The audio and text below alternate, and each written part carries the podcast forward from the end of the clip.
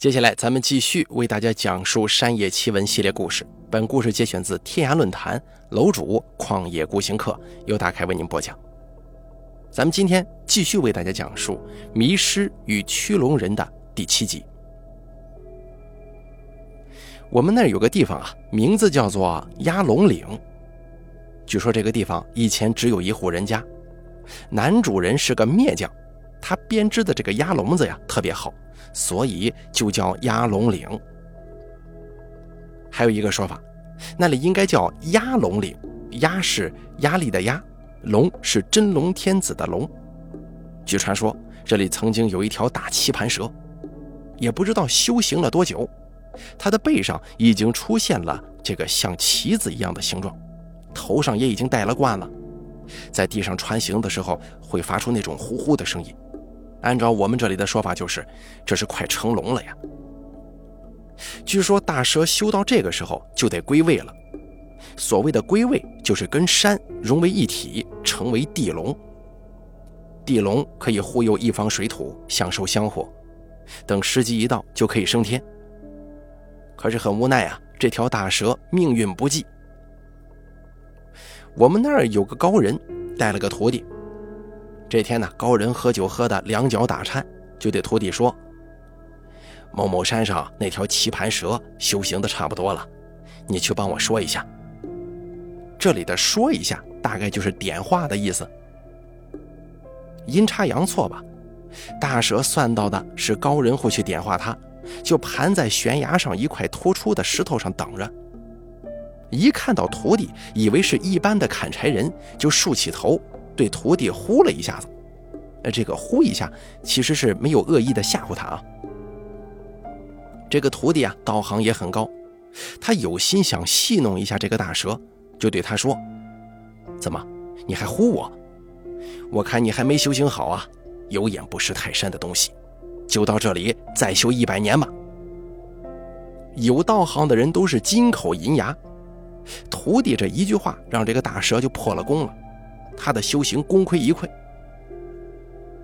也许是不耐烦了吧。这条大蛇性情大变，经常在山上显形。据说啊，有这个农村舀水的竹筒这么粗，两丈多长。人们在山上跟他相遇，他会竖起头，发出那种呼呼的声音，追着人跑，但是从来没有伤害过谁。这座山一下子就成了禁地了。高人的徒弟有好几次想去收了这条蛇，但最终都被师傅制止了。行了，人家又没害人，算了。后来高人的一个徒孙在山脚下安了家，他也是个高人，看到大蛇性情没变，越修越差，就想把他给收了。有一天做法之后，把这个大蛇招了过来，就问他：“你这条龙怎么还不归位啊？”实际上，高人还打算给这个大蛇一个机会，还故意说这条龙，要是大蛇应声归位，就贺了彩，就是借人吉言成功了。但是这条大蛇看到高人开了坛要做法，吓得不得了，他没能听懂高人的话，竖起头就去咬这个高人。高人点了两刀草纸，手一挥，他的两条狗就冲上去跟大蛇搏斗。这条大蛇不是狗的对手，被追得满山跑，最后只得钻到地下去。两条狗没办法呀，在地上狂叫不止。这高人大喝一声：“要你去归位，你去钻地，就不要出来了。”意思就是我让你归位，你不归位，你非得钻到地里去。行了，这下你也甭出来了。说完之后，用左脚在地上一跺，这个大蛇就被压在地下，不能动弹。这个高人把大蛇压住之后，又拿了一把菜刀。这边啊是存疑的啊，只是一把菜刀，但是我更希望它是一件神兵。可是它就是一个菜刀的形象。这高人拿菜刀往地下狠狠一砍，这个刀就钻到地下去了。相传啊，本来这一刀是要把这条大蛇给斩了，但高人出手的时候动了恻隐之心。一条蛇修成这样，那是千难万难的。留他一条命吧。然而，菜刀没有斩断蛇头，只是化作一块石头，死死地压住了大蛇的脖子，让他不能动弹。而正是因为这个原因，这片地方就叫压龙岭了。在我们这儿不发达的地方，很多很多的故事都是通过老人的口传这么转述的。时间久了，很多事情自然就模糊不清，渐渐的变成了神话或者是传说。虽然如此啊，压龙岭还是流传一句谶语：“石碑倒，人快跑；出棋盘，人少半。”就是人数减少一半的意思。如果按照风水学来说，压龙岭是一个非常好的地方。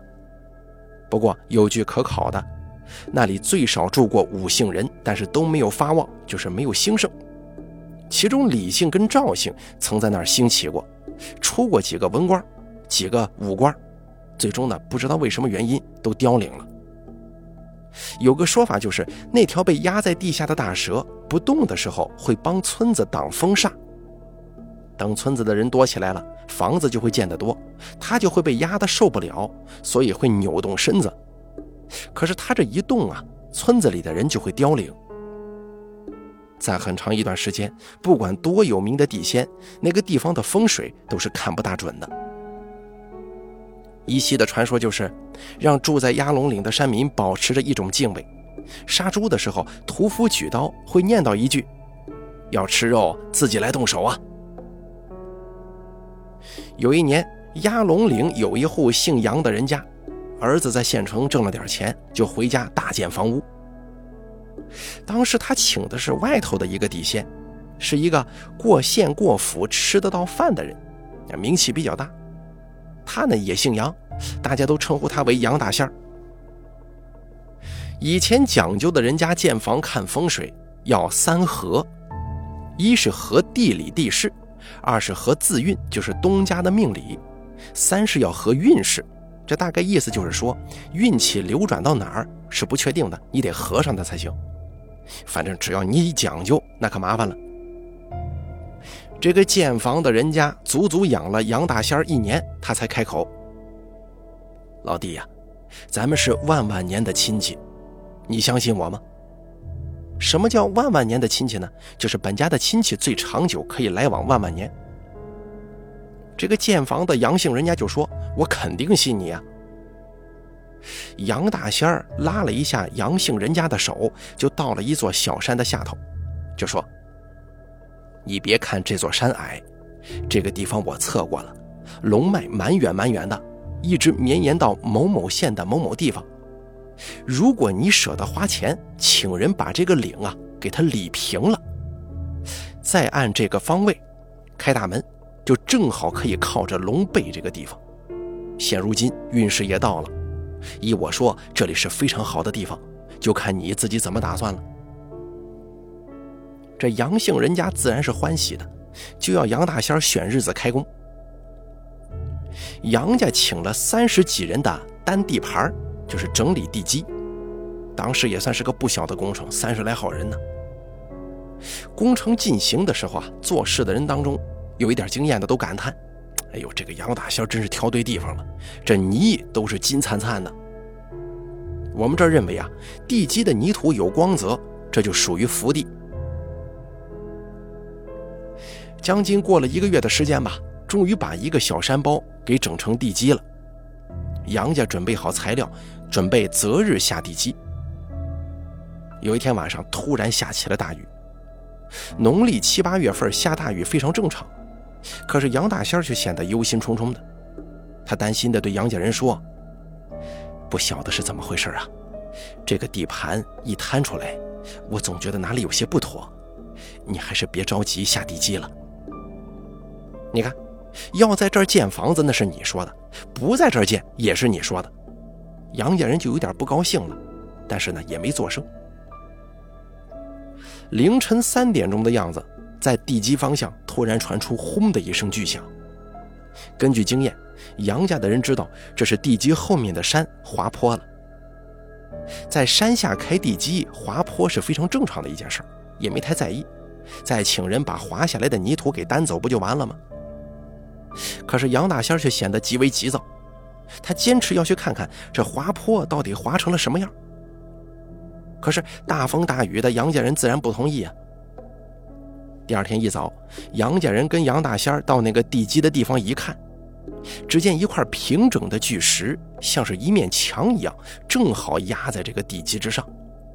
而这块巨石真的很像一把菜刀啊，铁青的颜色，顶部比较厚，底部比较薄，就像是菜刀的刀背和刀锋。更神奇的是，这个巨石的左边有一块突出的部分。呈微红色，就像是个刀把一样。要知道，在山区，巨石是非常常见的事但泥土中有一块如此规则的石头，不得不令人觉得奇怪。你看，压龙的这个传说一下子找到佐证了。有胆子大的就拿了锄头去挖巨石底部，如果传说是真的，那石头底部应该有一条龙啊。没挖多久，山上又滚下来一堆泥土，就给他填住。这事儿也只能作罢，无从查询了。咱们接着往下说第八集。压龙岭这个石碑倒了之后啊，被压的那条巨蛇趁机出来了。因为在很长的一段时间内没人见过大蛇，大家心中隐隐的忧虑慢慢减轻了。啊，也许这个压龙只是个传说而已，不足为信。可是慢慢的，鸭龙岭开始出现了一些怪事儿。第一个怪事是母鸡打鸣，它不是一只啊，是四五只。母鸡打鸣不算什么特别奇怪的事儿，但是一下子多了那么多只会像公鸡一样叫的这个母鸡，难免有些担忧啊。但是又不敢把这些母鸡给杀了，因为母鸡打鸣肯定是预示着什么，如果贸然杀死。一定会招致灾祸的。第二个就是无矮子神横行，一个小小的地方，也就是现在一个小村子吧，居然有五伙无矮子神。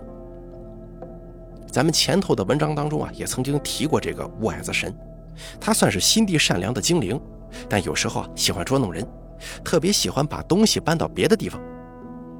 有一次，有一户人家男主人到鸡笼里去捡这个鸡蛋。一开门，吓得把装鸡蛋的碗都扔了。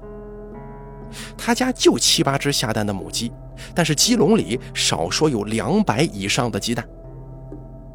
按照我们这儿的说法，就是这是无矮子神把别人家的鸡蛋全部运到他家了。因为无矮子神护胜不护败，什么意思呢？就是无矮子神帮助哎这个运势比较好的家庭运气更好，而那个衰败的家庭呢，会让他们家更败。正所谓无矮子神护胜不护败，得到鸡蛋的人家内心还是恐惧的。而其他一些捉弄人的事情呢，就更多了。第三个是野东西不怎么怕人了。野东西指的就是野生动物。以前人口比较少，野生动物比现在要多，但是不管怎么说，他们总是怕人的。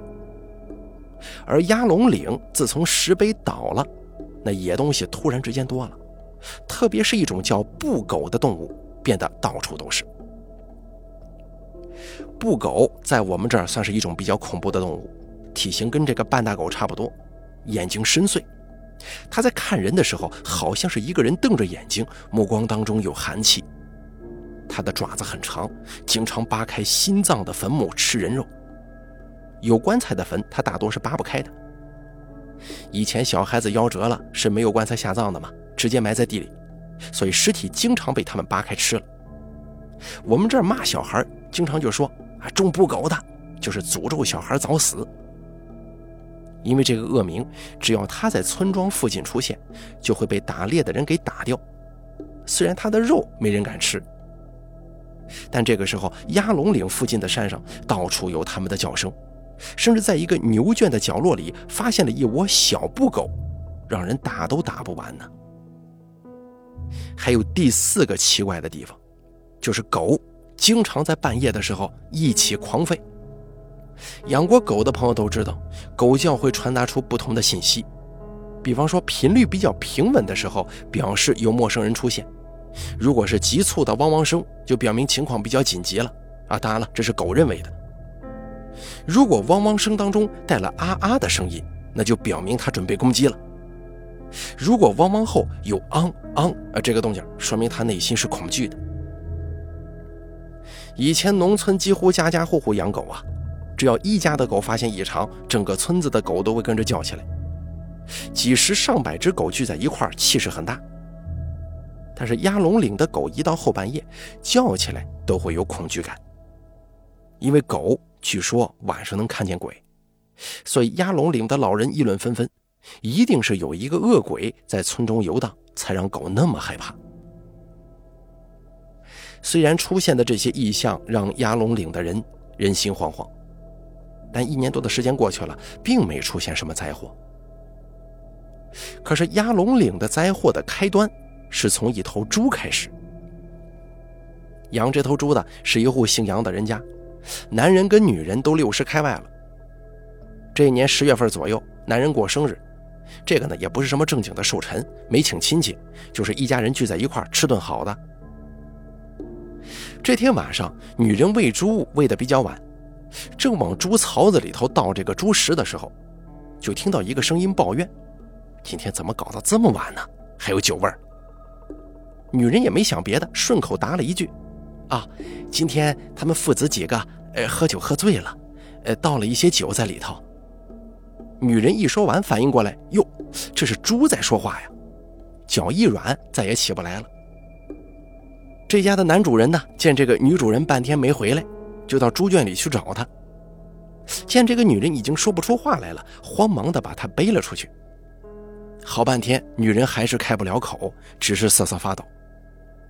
等他的儿子们都围在身旁了，他才战战兢兢的把这个事情的经过给说了。你说这猪开口说话，谁信呢？所以女人丈夫跟几个儿子一致认为，他是受到惊吓，或者是遇到邪气了。于是呢，就请了人来给这个女人下下经。前面咱们提到过了啊，下经是我们那边很多封建迷信教派的入门功夫，但请了几个人都下不下来呀。最后请了个高手，这个高手根据米所显示出的迹象，判断这个女人是被猪吓着了。你说农村人被猪吓着，这算是个奇闻呢。幸好这个高手的功到了，女人很快恢复了正常，但是他坚称猪开口说话。这个事儿绝对错不了，并且坚决不喂猪了。要知道，以前农村的厕所跟猪圈是相连的，女人连上厕所都要到别人家去。男人劝了她好多次，女人不为所动，没办法，只能他负责喂猪。有一天傍晚，他正常到猪圈喂猪，把猪食倒到猪槽之后呢，顺便上了个大便。可谁知道，这个猪突然之间把两只前脚搭到猪圈门上，开口说：“你这个人可真是的，人家吃饭，你在这拉屎啊！”男人一听，一下子就吓得跳起来了，屁股都没擦，飞奔出去了。正所谓请神容易送神难呢，家里有这么一头猪，怎么杀呢？啊，杀不敢杀，养更不敢养。这件事儿自然是不能声张的。老两口一合计，每天还是正常的煮猪食，弄好了之后呢，就从门里扔进去，让这头猪自生自灭。就这样又养了一年多。本来这头猪是准备前一年过年杀了做腊肉的，那个时候已经两百多斤，再养这么长时间已经是三四百斤了。有句话叫“皇帝不急太监急”，老两口养着猪也没什么不好的事发生。就打算先这么将就着吧。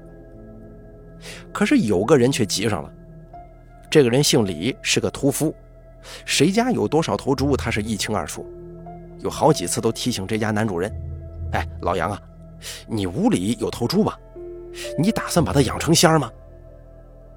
男人没办法，推辞了几次，最后对这个李屠夫说了实话。李屠夫不屑地说：“你这个人呐。”没影的事儿，你也能编个剧本演个戏出来呀？这猪，你知道我杀过多少吗？要是猪有灵性，我这命还有吗？我跟你说，这猪它偷了猪胎，注定就是一碗菜。你说它还能说话啊？它就是唱得了曲子，我也能杀得了它。你看，李屠夫愿意杀，有什么报应，自然报在他身上啊。男主人就同意杀猪。李屠夫这个人长得很高大，是一个蛮暴躁的人。不过这个蛮暴躁跟普通话的这个蛮暴躁的意思不一样，方言当中就是豪放洒脱的意思，哎，力气特别大。以前农村杀猪一般都要请五六个人过来帮忙，名曰吃打猪饭。土猪跟吃饲料的猪不一样，力气很大。而他呢，曾经一个人放翻一头两百五十多斤的猪。平常的时候，两百来斤的猪，他用钩子一勾，像拉一只猫一样拉了就走，并且猪不会有丝毫的反抗能力。杀猪的时候，这个男人请了七八个人过来帮忙，他留了个心眼儿，叫一个儿子拿一把土铳躲在大门后头，意思就是万一这个猪有邪气儿，有土铳在，他进不了门啊。李屠夫胆大心细。杀猪之前，在某个方位点了三支香。要知道，杀猪也是一个职业，有自己传统辟邪的方法。等这个香烧得差不多了，李屠夫大喊一声：“把猪赶出来！”他故意喊的大声，因为人怕粗鲁，鬼怕蛮，那，鬼也怕横的。杀猪的人呢，本身就需要杀气，所以这个嗓门必须得大。几个帮忙的不知内情。呼的一声，拥到猪圈，赶起了猪来。这猪也没怎么反抗，就出了猪圈。李屠夫躲在一个角落里，突然出钩，一下子就勾中了猪的这个下巴这个部位啊！猪当时疼得嗷嗷大叫。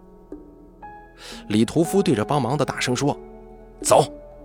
一下子就把猪拉到了案板旁边。李屠夫憋了口气，叫道：“上案板！”顺手猛地一提，后面帮忙的人顺势一抬，这个猪就上案板了。李屠夫把早就摆在案板旁的刀一拿，在这个装猪血的盆子边上用力这么一敲，要吃的自己来，喊了这么一句。话音刚一落地，这个尖刀就进了猪脖子里，刀一抽，猪血直溅，没一会儿，这个血盆就满了。李屠夫大声对女人说。这屋里啊，明年要发财。杀猪的时候血多，这是吉兆，必须得给他掏个彩头。哎，快去拿盆再来凑一个，就是这个盆呢装不下这个猪血了，然后再换一个新盆过来再装。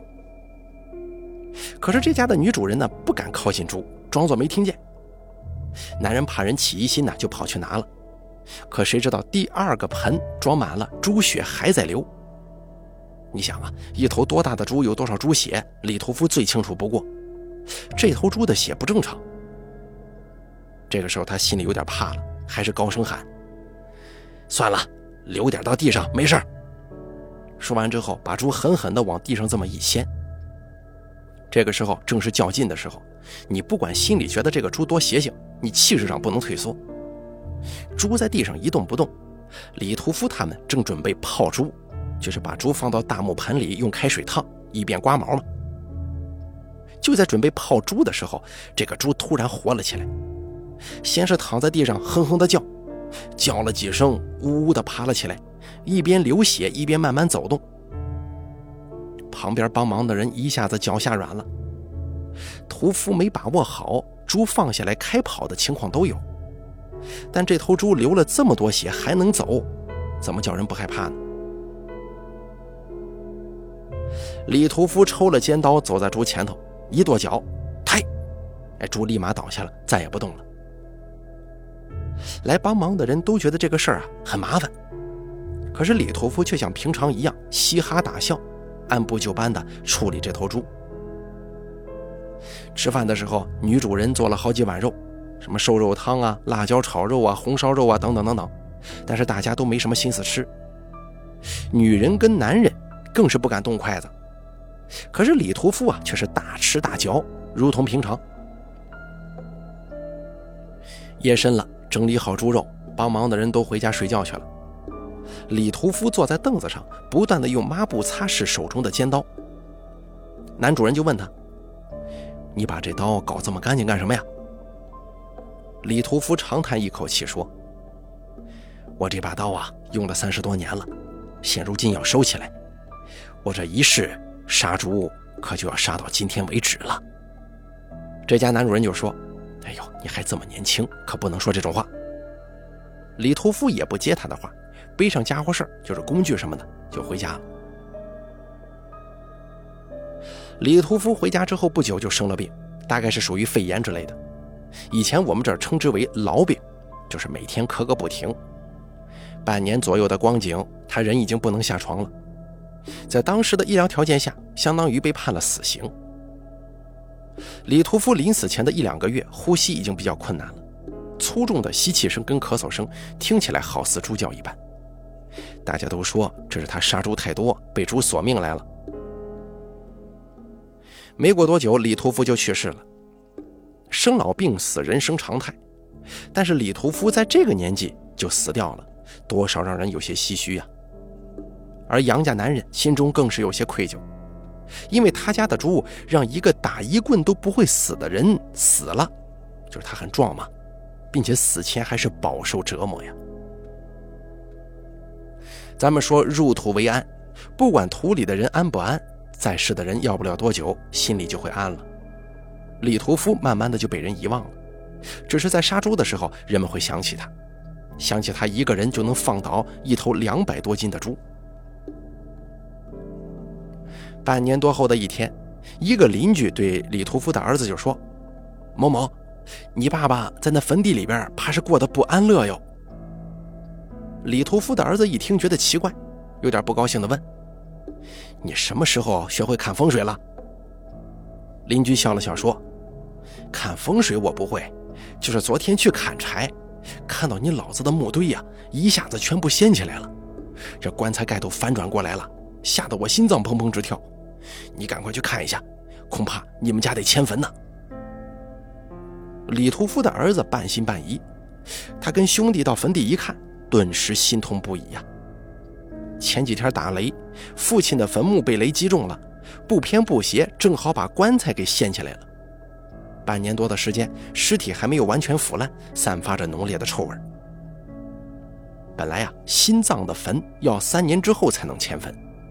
不过李屠夫的墓是被雷打过的，这个极为不祥，所以几兄弟又请了地仙另选地方准备迁坟。在我们这儿迁坟再安葬是不用棺材的，都是用一个类似瓮的那种坛子，称之为千金坛，把尸骨啊直接装里头就行。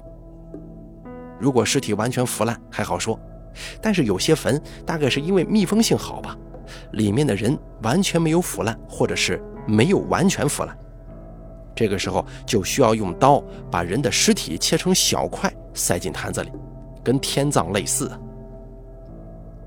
而做这件事情的多是死者的儿子，没有后代的人是不会被迁坟的。若是医生做这事儿，恐怕没有太多的感受；如果平常人，那就需要一定的勇气了。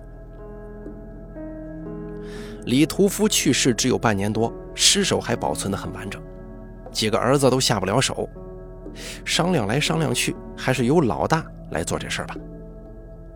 大儿子心一横，拿了李屠夫平时杀猪的尖刀，闭上眼一顿狂砍。据目击者说，当时他砍的是血肉横飞。我没什么医学常识，我不确定人死之后还会不会血肉横飞。但是不管怎么说，用刀砍至亲的尸体，内心应该是极其痛苦的。即便眼前只是一具尸体而已。李屠夫用尖刀杀了几十年的猪，最终被尖刀大卸八块，这也算是因果吧。